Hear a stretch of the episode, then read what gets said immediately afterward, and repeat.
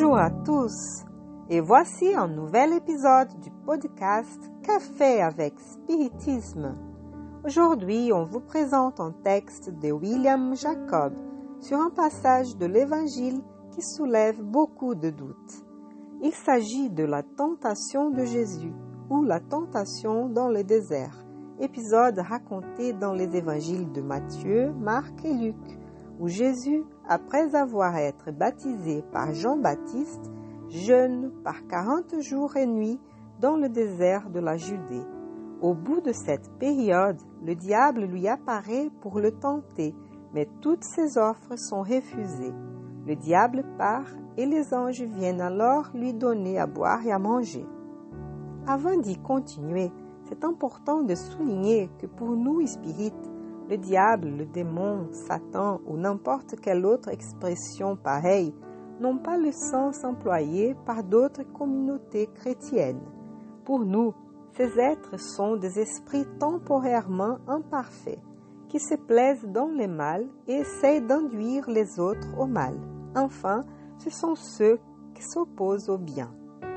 Alain Kardec nous a laissé plusieurs orientations spirites sur ce sujet, comme dans le chapitre 15 du livre La Genèse, où il dit dans l'item 52 que Jésus, transporté par le diable sur le sommet du temple, puis sur une montagne, et tenté par lui, est une de ces paraboles qui lui étaient familières et que la crédulité publique a transformé en fait matériel.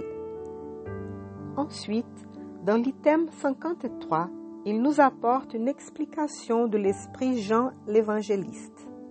Jésus ne fut pas enlevé, mais il voulait faire comprendre aux hommes que l'humanité est sujette à faillir et qu'elle doit être toujours en garde contre les mauvaises inspirations auxquelles sa nature faible la porte à céder. La tentation de Jésus est donc une figure et il faudrait être aveugle pour la prendre à la lettre. Comment voudriez-vous que le Messie, le Verbe de Dieu incarné, ait été soumis pour un temps, si court qu'il fût, aux suggestions du démon et que, comme le dit l'évangile de Luc, le démon l'ait quitté pour un temps, ce qui donnerait à penser qu'il sera encore soumis à sa puissance? Non.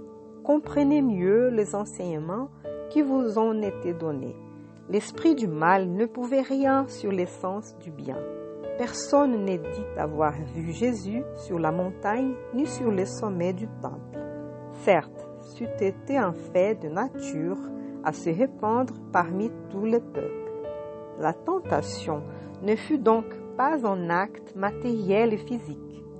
Quant à l'acte moral, pouvez-vous admettre que l'esprit de ténèbres put dire à celui qui connaissait son origine et sa puissance, Adore-moi, je te donnerai tous les royaumes de la terre Le démon aurait donc ignoré quel était celui à qui il faisait de telles offres, ce qui n'est pas probable. S'il le connaissait, sa proposition était un non-sens, car il savait bien qu'il serait repoussé par celui qui venait ruiner son empire sur les hommes. Après souligner le sens figuré de la tentation de Jésus, l'Esprit Jean l'évangéliste nous appelle l'attention sur ces deux autres paraboles. Comprenez donc le sens de cette parabole, car c'en est une, tout aussi bien que celle de l'enfant prodigue et du bon samaritain. L'un nous montre les dangers qui courent les hommes s'ils ne résistent pas à cette voix intime qui leur crie sans cesse.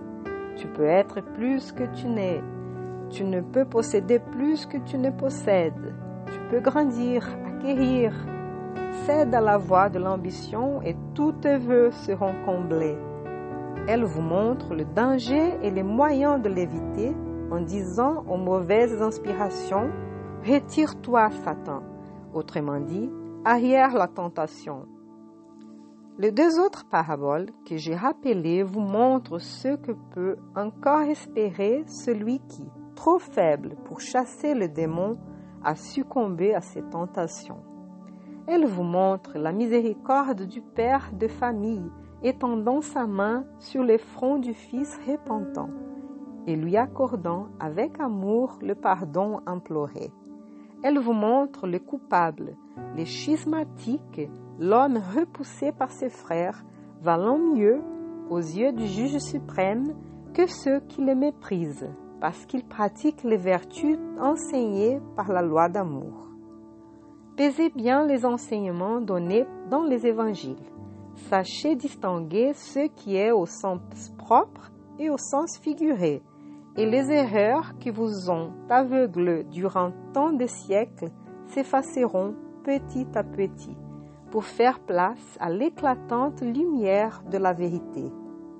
Les amis, de toutes les leçons de ce passage, la plus importante, c'est que nous devons résister à n'importe quelle influence négative qui nous soit suggérée. Devant nos nombreuses fragilités, ce qui n'était pas le cas de Jésus, nous sommes encore abordés par tout type de pensée extérieure, qui en trouvant place et résonance en nous, peut nous faire beaucoup de bien ou de mal, selon les types de pensée alimentés par nous. C'est pour cette raison que Jésus a tant insisté sur le besoin de veiller et prier, deux habitudes très utiles à chacun d'entre nous dans tous les moments de nos vies.